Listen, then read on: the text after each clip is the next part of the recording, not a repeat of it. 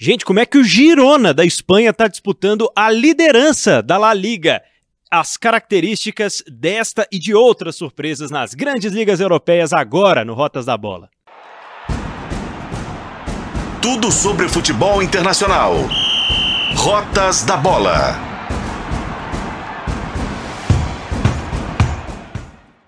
Bem-vindo, bem-vinda! Tá no ar mais um Rotas da Bola, podcast e videocast de futebol internacional aqui de O Tempo. Eu sou Pedro Abílio e hoje nós vamos falar sobre as sensações. Consideradas até zebras, algumas equipes estão surpreendendo nas grandes ligas do futebol europeu nesta temporada 23-24.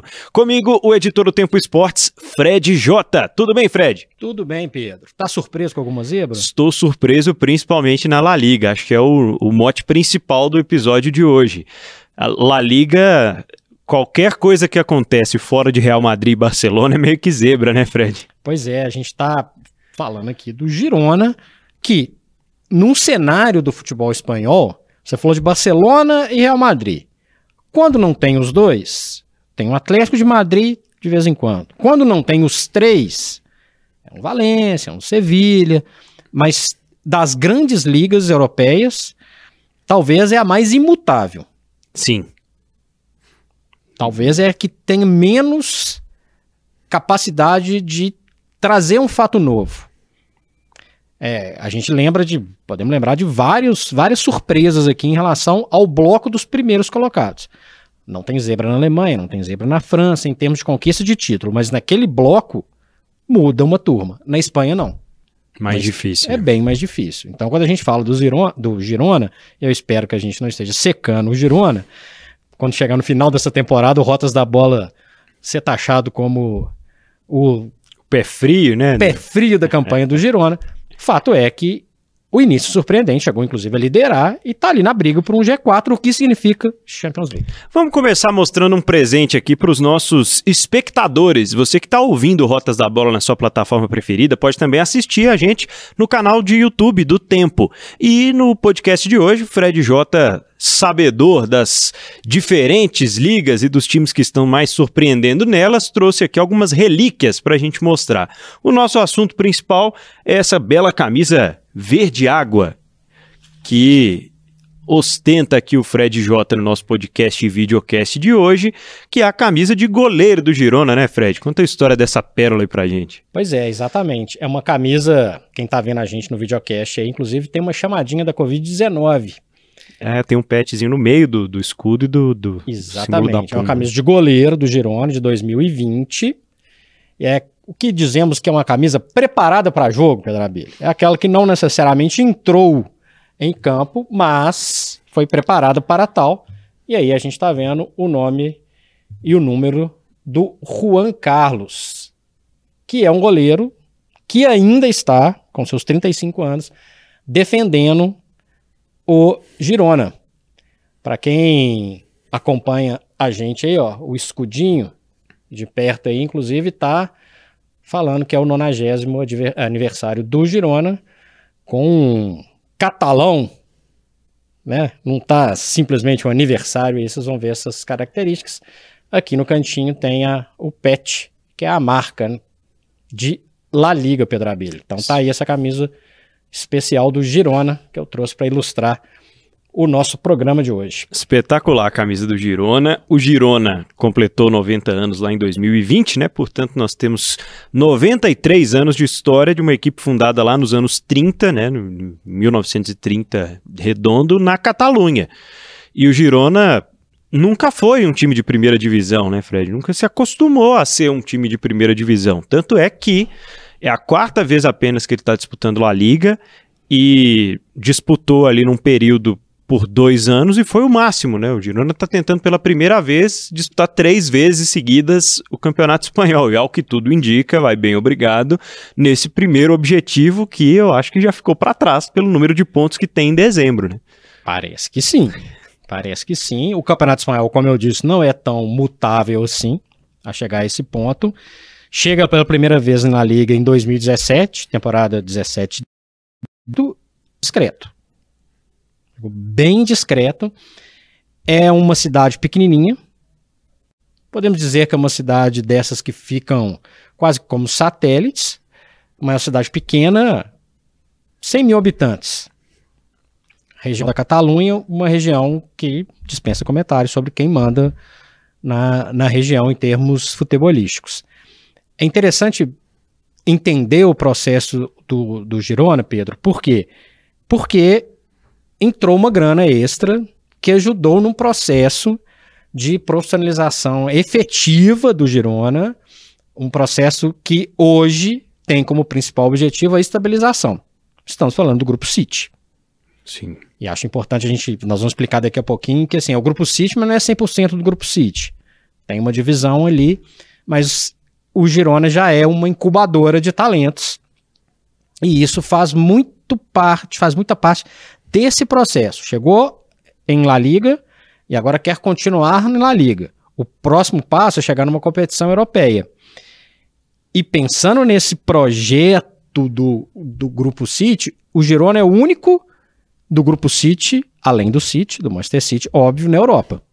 Então isso é muito interessante a gente entender como que funciona esse mercado e, como, e qual que é a participação. Porque teve investimento e teve crescimento desde então. Então não é simplesmente um crescimento que veio, caiu do nada, de repente, a cidadezinha recebeu um time e começou a investir. Não é isso. Estamos falando de um time que caminha para ser centenário e que era um time de segunda categoria. Essa é a realidade. E de repente ele desponta com um outro cenário, né, Pedro?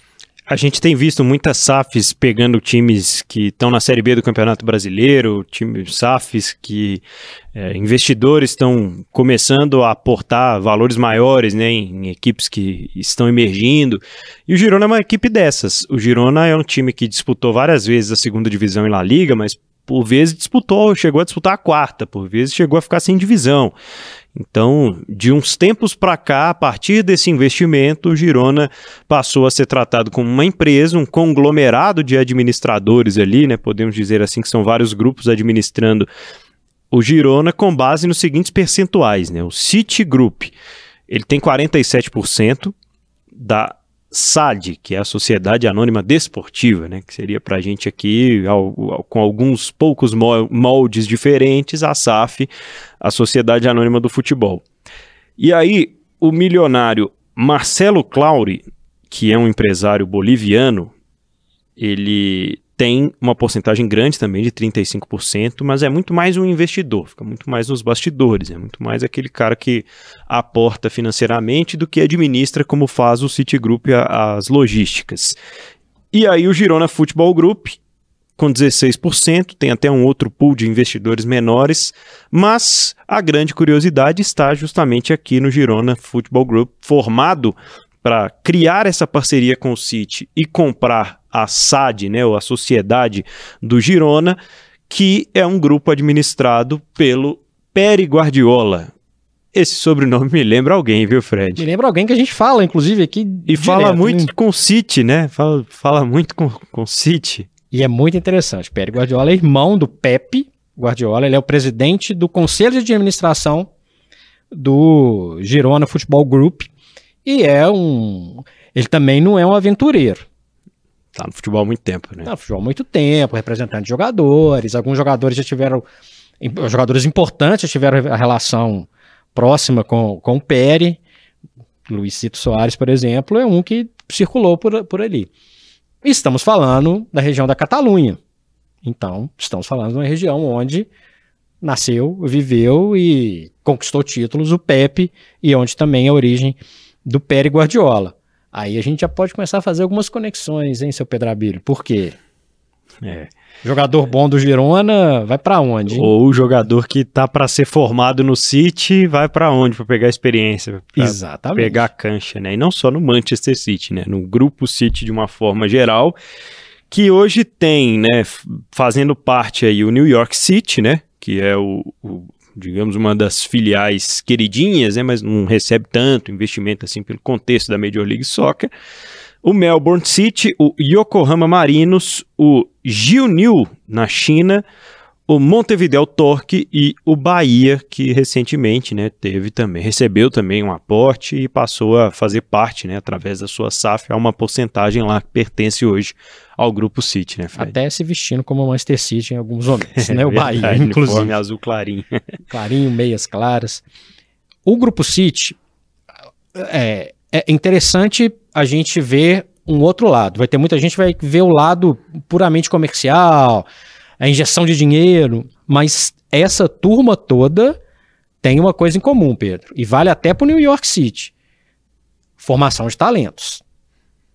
Então, o Girona, para citar esse, nesse momento, nosso principal foco aqui no, no Rotas da Bola, o Douglas Luiz passou por lá. Hoje no Aston Villa, jogador de seleção brasileira. O, o Girona, ele tem, e, os, e outros clubes, o, o do, do, grupo City, o Bahia, o, o City pensa muito em fazer isso, tem essa capacidade que eu falei de ser uma incubadora de jogadores. Óbvio que tem a matriz, óbvio que tem o seu principal mercado, óbvio que tem onde o jogador vai brilhar mais. Mas é muito interessante a gente ver também um outro lado da moeda, um, um, lado não só econômico. Sim.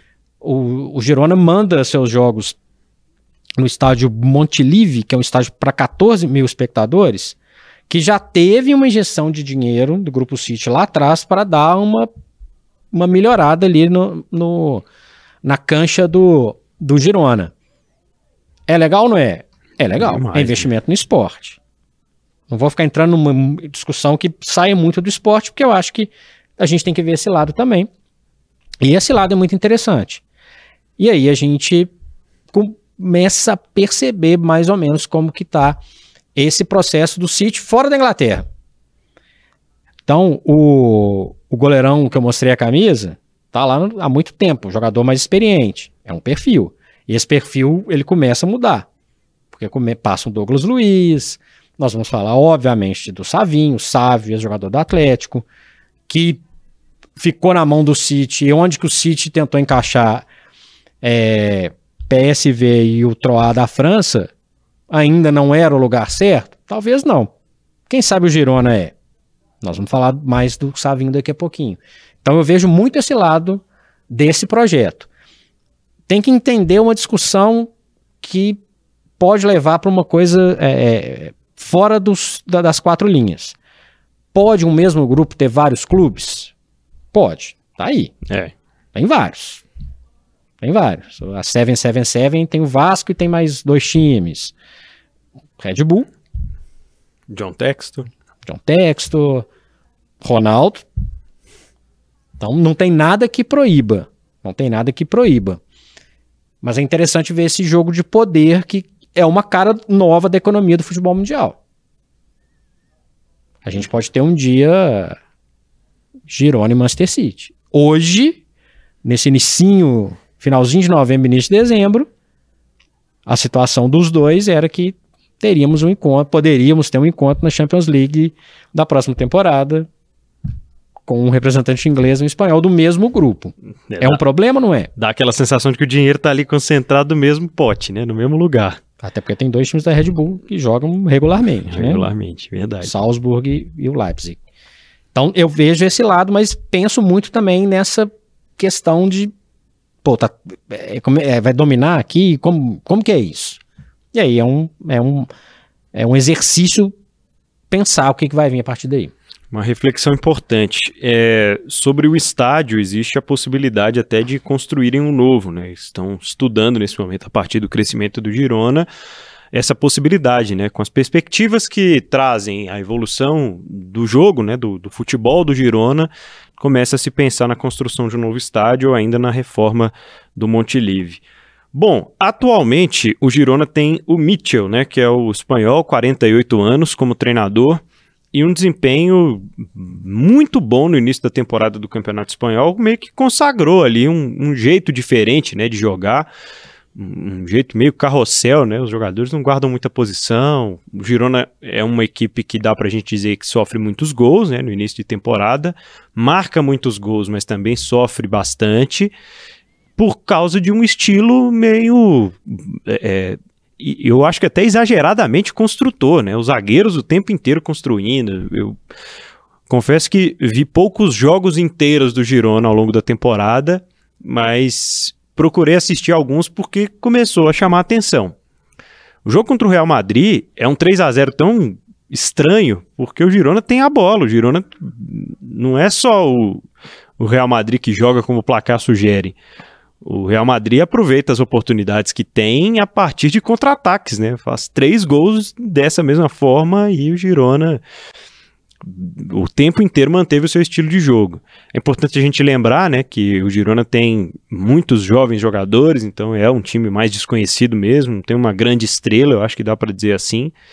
E muito me chamou a atenção do primeiro jogo que eu vi do Girona na temporada e vi o Daily Blind, que é o, o, zagueiro, foi lateral esquerdo, né? Mas encantou todo mundo em 2014, já vamos para quase 10 anos da Copa do Mundo aqui no Brasil e nunca mais estourou, digamos assim, né? Nesse ano até foi uma surpresa vê-lo no Bayern de Munique, quando o Bayern contratou em janeiro para beleza, compor ali o elenco, tampar um buraco, mas nem fez muitos jogos porque é um jogador que prometia muito e entregou pouco, mas só que é uma peça importante, né? Um quarto zagueiro e quase que um volante ali do, do Mitchell no Girona, Fred. E é, uma, é a mescla que eu, eu costumo dizer aqui a respeito do, do Girona.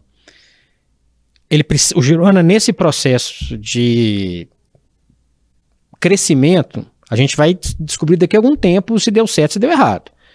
Se o Rotas da Bola secou, se o Rotas da Bola foi pé quente. Não sei te dizer. Mas se for um processo de crescimento, precisa disso. Sim. Precisa disso. O próprio Manchester City passou por isso.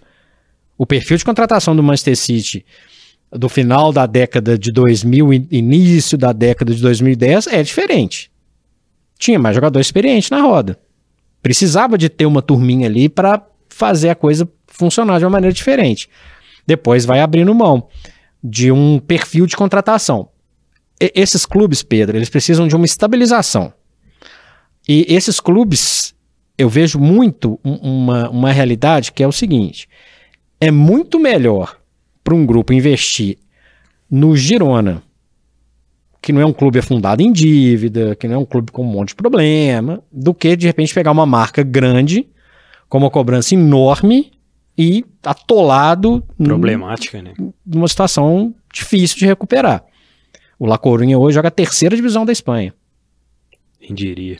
Por exemplo é, tem pressão para tirar da terceira divisão. Tem pressão. Tem, é, é, um outro tipo de cobrança. Então o Girona já traz isso de maneira mais tranquila. Então coloca jogadores que o Dylan Blyde ele seria cobrado como ele foi cobrado no Manchester United? Jamais. É, de forma alguma. Então segue o jogo. E voltou e foi bem, né? Passou a ser uma, uma referência um pouco, um pouco já mais próximo dos 30 anos ali naquele bom Ajax mas nunca um grande destaque depois da, da Copa do Mundo. Ali jogou em casa, e acho que tem um diferencial, e a pressão no Ajax é diferente. O nível de exigência do Ajax, infelizmente, porque eu queria ver o Ajax disputando sempre num, num nível maior, é, é, diferente. É diferente.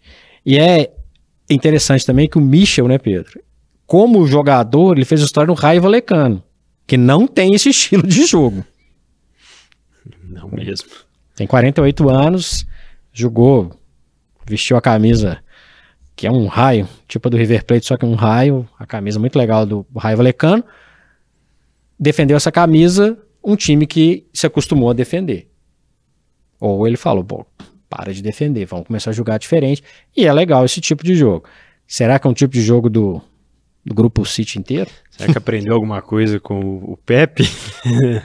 Pepe mandou algum recado pro Pérez? É... Olha, ensina esse camarada aí, ou esse camarada aí tá seguindo os meus passos, tá trilhando os meus passos.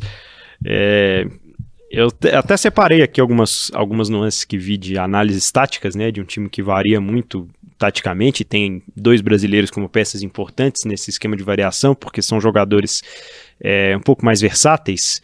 Você citou o Savinho, a gente vai chegar lá, mas é um time de média de idade de 27 anos e 2 meses. Então ele está ali muito próximo né, da, da média real, perto ali de 25, 26 anos para a maioria dos elencos principais da La Liga na temporada. É, tem muitos jogadores que são mais velhos e que hoje são referências, mas ficam no banco de reservas, né? O caso até do próprio João Carlos, né, o goleiro. E é uma equipe que tem tentado trazer um fato novo. Dá para perceber que o Girona ainda não encontrou a melhor forma de ter um padrão defensivo, é um time que alterna muito defensivamente, mas quando tem a bola é um time que quer superioridade a todo custo, é um time que aposta muito nos dois meias, né, tentando entrar na zaga, e um time que usa os pontas o tempo inteiro para puxar marcação, né? O Savinho tem sido muito utilizado e às vezes até aproveitando uma característica ofensiva do Ian Couto, né, que é o, o lateral direito, nem sempre ele é usado como lateral direito, foi até convocado para a seleção pelo Fernando Diniz recentemente pelas atuações que fez nesse início de temporada pelo Girona. Lembrando que o Ian Couto, quando ele joga um pouco mais avançado, ele se transforma em ala, tem um 3-4-3 que o Fernando Diniz adora, que é, é. né, e acho que isso ajuda na convocação dele, não só a, a própria o próprio desempenho do, do Girona, que pode jogar às vezes, com o jogador centralizado no ataque, mas com um meio de campo muito desenvolto para chegar até lá. O, o Girona abre o, o, abre o campo, né? É, exatamente. Ele abre o campo. Enquanto vou ficar falando mal do Raio Valecano não, porque eu acho o time simpaticíssimo. Enquanto o Raio Valecano do Mitchell, na maioria da sua trajetória, encurtava o campo, jogava todo mundo, em, fechava o, o colocava o ônibus na frente, o Girona do técnico Mitchell ele abre com jogadores rápidos pelos lados, com alas que jogam um pouco mais avançados, e isso resulta em números que são um pouco óbvios. O Pedro falou que o time toma mais gol do que é. deveria um time que Primeiros vai... 15 jogos da temporada ele tomou 18. Pois é, em compensação fez 34. Então é mais de dois, dois e qualquer coisa aí por, por jogo. Estamos falando do Girona. Estamos falando do Girona. É uma marca bacana. Total. Uma marca bacana e que prova que o, o, o perfil de jogo dinâmico, o perfil de jogo posicional, o perfil de jogo de posse de bola, né, falar de milhões de coisas, dá resultado. Bem treinado, com as peças certas, etc. A gente fala aqui demais no Rotas da Bola sobre isso. Dá errado? Dá errado bem treinado, ajustado e sabendo onde escolher, parece que o Girona escolheu, pelo menos nesse início de temporada, as peças certas e a coisa encaixou. Que futebol tem encaixe. É. Uma contratação errada talvez bagunçaria todo, é, toda essa ideia que tinha na cabeça o Girona. O Girona começa pelo Gazaniga, né? Que é o goleiro que chegou do Fulham, campeão na Championship, né? Esteve com, com o Fulham naquela campanha é brilhante histórica, de, né? De Mitrovic marcando um gol atrás do outro.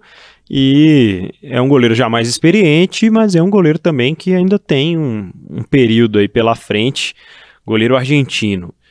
É, a gente já falou aqui de destaques defensivos, mas vale chamar a atenção. A gente citou dois jogadores, né? O Ian Couto, que por vezes faz até a ala na direita, né? Um jogador um pouco mais ofensivo do que ajuda na defesa de fato. Mas ele tem 21 anos e o Blind tem 33. Um passou pelo Cuiabá. É. Pra, né, pra, ah, de onde que veio o Ian Couto? O jogador passou pelo Cuiabá. Isso é muito interessante, né? E aí tem um volante que me chamou muita atenção, que é o Aleix Garcia.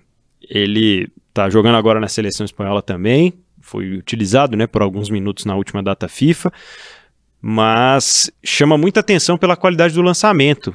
Aí você vai pensar, pô, mas o Girona é um time posicional, é um time de, de troca de, de passes rápidos, é um time de jogadores mais jovens.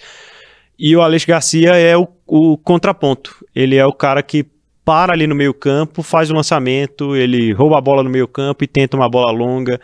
Raramente você vai ver o Girona apostando numa bola longa e na maioria das vezes que eu vi o Girona apostar na bola longa foi desse meio campista que é um cara distou um pouco do resto do time. Acho que talvez eu chamaria de ponto de equilíbrio do Girona esse volante, viu, Fred? É quem cadencia, né? É. E, e todo time com esse perfil de jogo tem que ter um cara que cadencia. Pra gente citar o exemplo de futebol posicional no Brasil, a gente pode falar do Fluminense com o Ganso. Cadenciar o jogo. Dá a bola aqui, peraí, agora vocês vão correr. E é interessante ter. Gente, o Pedro falou, o jogador do Girona foi convocado para a seleção da Espanha. Não é o acaso. É. Né? Não está fazendo rotas da bola inusitado, não. tem, tem base. Tem um trabalho aí. Tem um né? trabalho. E é isso. O, o time precisa, todo time precisa de ter um cara para cadenciar. O time, né, o, o De Bruyne, às vezes é o É. cara no Manchester City. Ele é o Com cara. certeza. Dá a bola aqui, peraí, só um pouquinho. Deixa a galera correr. Então, parece que tem uma cartilhinha rodando aí, viu, Pedro? a cartilha rodando também no, no grupo City. O Dovbik é um atacante ucraniano de 26 anos, que nos primeiros eh, 13 jogos de La Liga ele já tinha 7 gols, então foi uma marca rapidamente alcançada, um dos caras que disputa artilharia no início do campeonato e uma das surpresas também dessa La Liga junto com o Girona. E o que dizer do Savinho, hein, Fred? Ele que é um jogador hoje de 19 anos, mas a gente viu surgir aqui com 16 no profissional, com muita personalidade, com alguns gols, com uma passagem até meio rápida, né? E a gente até imaginava que o Atlético fosse conseguir uma venda mais alta, mas o Grupo City estuda, acompanha desde cedo e leva o Savinho para essas experiências que você citou. É um dos grandes destaques também do Campeonato Espanhol. Ele começou nas cinco ou oito primeiras rodadas com um número alto de assistências e gols. É. Isso diminuiu um pouquinho depois, mas inclusive sendo mais efetivo do que a gente viu ele aqui mais perto no Atlético. Mais maduro, né? Mais maduro e, e o processo de maturação, quando está longe de casa, ele talvez ele funcione com mais efetividade. Vou falar por quê. É, todos os grandes clubes do Brasil têm uma cobrança. E você sabe qual que é. Poxa, mas cadê o menino da base? Por que, que não usa o menino da base? Aí o menino da base entra. Pô, mas o Savinho passou 10 jogos, não fez nenhum gol. Não deu nenhuma assistência, não é possível, vende esse cara. Aí vende o Savinho. Inclusive o Atlético tem participação em vendas futuras. E em metas e, e etc. Esse processo de, de maturação é importantíssimo. O primeiro técnico que deu oportunidade para ele no profissional do Atlético foi o Sampaoli. Que, Que- Já, já tinha visto ali alguma coisa diferente taticamente, né? que é adepto desse estilo de jogo que a gente está falando. Depois ele passa um período ali com, com o Cuca e vira o ano. Ele, ele foi pouco utilizado. Culpa do treinador? Acho que não. O Atlético investiu muito, né, Pedro, naquele período. E ele sai do, ele sai para a Europa. Ele não sai para jogar no Manchester City. Ele vai pro, pro Troá da França. Então é outro tipo. É o, o- repetir isso aqui de várias maneiras, né? A pressão é diferente, Pedro. A, impressão que tem por ser um jogador criado na, cidade do Galo e, e tudo mais, jogou, joga um certo peso. Um peso que talvez a partir de 2022 seria um pouco mais leve. O Atlético ganha o Campeonato Brasileiro, ganha a Copa do Brasil e diminui. Mas até hoje existe uma pressão. Cadê o menino da base? Cadê o menino da base? E no Brasil, de forma geral, não tem paciência. De maneira geral, às vezes não tem esse. Não entendem esse processo de maturação. Tem jogador que pode estourar com 20 e poucos anos, por que não? É, pra gente fechar aqui o Girona, Fred, você gostaria de fazer alguma projeção para a temporada? Eu acredito muito no Girona, no mínimo, disputando uma, uma Europa League no, no ano que vem, com esses jogadores, com esses talentos. Mantendo o ritmo agora de dezembro para janeiro, a gente vai ver um Girona chegando forte aí para a reta final do campeonato. Acredito que não na disputa pelo título, que para mim é até normal, mas na disputa por vaga europeia, com certeza. Na minha avaliação, vai disputar um torneio continental. Se vai ser a Liga Europa ou a Conference, não sei. Mas só uma queda muito grande de produção para tirar desse bloco que está ali na frente. Pode acontecer? Pode. É um campeonato longo. Tem algumas camisas tradicionais na Espanha que oscilam demais. Tem camisas que podem estar disputando outras coisas. E não estou falando de Barcelona e Real Madrid, estou falando de competições, estou falando do Sevilha, estou falando de uma turma aí que pode estar jogando outros campeonatos e mudar o foco. Isso abre brecha pro, pro Girona. Mas um pé no chão é uma competição europeia na próxima temporada. Muito bem, explicamos aqui alguns aspectos né, relacionados ao Girona, esse clube catalão que está sendo a sensação da La Liga na temporada, disputando liderança com o Real Madrid, à frente de Barcelona por boa parte né, desse, esse primeiro terço de campeonato espanhol com excelentes números até aqui, o time comandado pelo técnico Mitchell. E se você quer dar alguns palpites e acertar, quem sabe, como o Girona, você pode brincar lá na KTO.com. Tá chegando aí o jogo mais importante do ano, né? Nesta semana, dia 8, já imaginou disputar uma partida ao lado de grandes craques da internet, do rádio e da TV? Promoção Convocados KTO edição Minas, reta final, viu, Fred J? Pois é, então você tem que acessar o site kto.com, fazer o seu cadastro e seu primeiro depósito, utilizando o cupom JOGOKTO. Depois você vai torcer para ser um dos 10 convocados aí sim jogar lá no dia 8 de dezembro no Mineirão. O jogo vai ter transmissão pela internet, narração e comentários de vários craques, esses do Rádio Esportivo, Pedro Abel. Já fica aqui a convocação para turma acompanhar, então, o Convocados KTO neste dia 8 de dezembro e principalmente se divertir lá na KTO.com para maiores de 18 anos, não se esqueça e sempre com muita responsabilidade. Bom, vamos aqui falar sobre algumas outras equipes que estão se destacando como sensações ou até como zebras na temporada do futebol europeu, nas grandes ligas europeias, a começar pela Premier League, Fred J. A voz até falhou agora para falar da, da Premier League, porque essa disputa por uma quarta vaga na Liga dos Campeões do ano que vem vai dar o que falar. Você tem camisa para nossos espectadores, não é isso, Fred? Tem, tem uma tradicionalíssima, viu, Pedro? Essa é bonita, viu? Tá, essa aqui, ó. Combinação de cores diferente demais. Aston Villa, campeão europeu de 82, ainda como Copa dos Campeões, atual Champions League. Essa aqui é uma camisa da tradicionalíssima Umbro, né, Pedro? Uma marca inglesa. E é uma camisa do início dos anos 90. Lembra bem os anos 90 a gola polo, né? A gola, essa, esses diamantezinhos da Umbro espalhados pela camisa, um pouco mais brilhante. Então tá aí a camisa do Aston Villa, que nessa época aqui nos anos 90 costumava ficar mais próximo ali do G4 e disputar títulos, chegou a concorrer por títulos no início dos, dos anos 90. Campeão tradicional, agora colocou uma, um temperinho desde que contratou na Emery. Arrumou várias peças, arrumou o estilo de jogar e disputa o G4, tá brigando por uma vaga no G4, já entrou no G4, já ficou fora do G4, mas como espinha dorsal para mim extremamente interessante. Dibu Martinez, goleiro da Argentina, campeão do mundo. Mingus, zagueiro já Bom convocado defensor. várias vezes pelo Southgate. Douglas Luiz. Convocado frequentemente também pela seleção brasileira. E Ollie Watkins, convocado por Southgate nessa última data FIFA.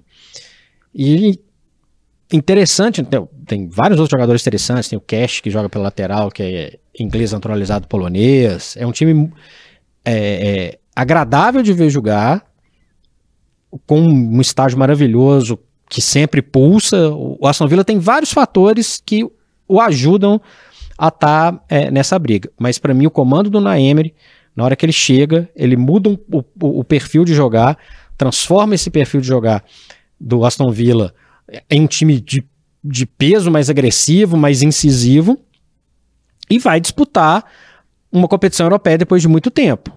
O Aston Villa vai para a Conference, é um dos candidatos a, a, a, conquistar o título da Conference e fica uma coisinha aqui interessante, viu, o Pedro Abílio?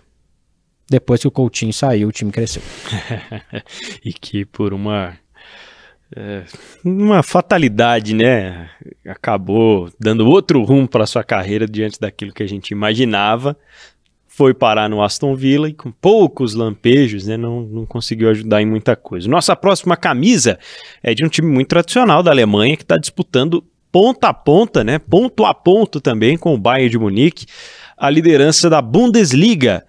O Bayern Leverkusen que teve viralizado nos últimas, nas últimas semanas, Fred, um vídeo do treinamento do seu treinador ensinando como bater na bola para fazer lançamentos. Esse sabia fazer isso, né? Esse treinador sabia bater na bola não só para fazer lançamento, viu, Pedro? Estamos falando de Xabi Alonso, é um dos grandes pensadores de meio de campo deste século. Verdade. Campeoníssimo com Liverpool, campeoníssimo com Bayern, campeoníssimo com Real Madrid. Aliás, dizem lá que no Merseyside, lá na região onde fica Liverpool, tem gente que se arrepende até hoje de ter aberto mão do, do Xabi Alonso. Muito interessante. Eu falei no início aqui desse Rotas da Bola que tem alguns campeonatos que quem está lá em cima não muda. O alemão é um desses. Vai mudar esse ano?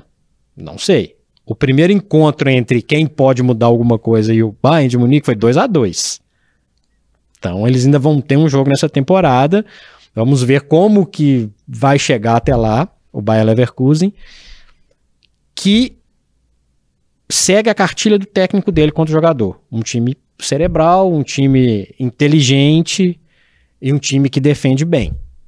Na Alemanha, isso é importantíssimo. Faz uma diferença muito grande.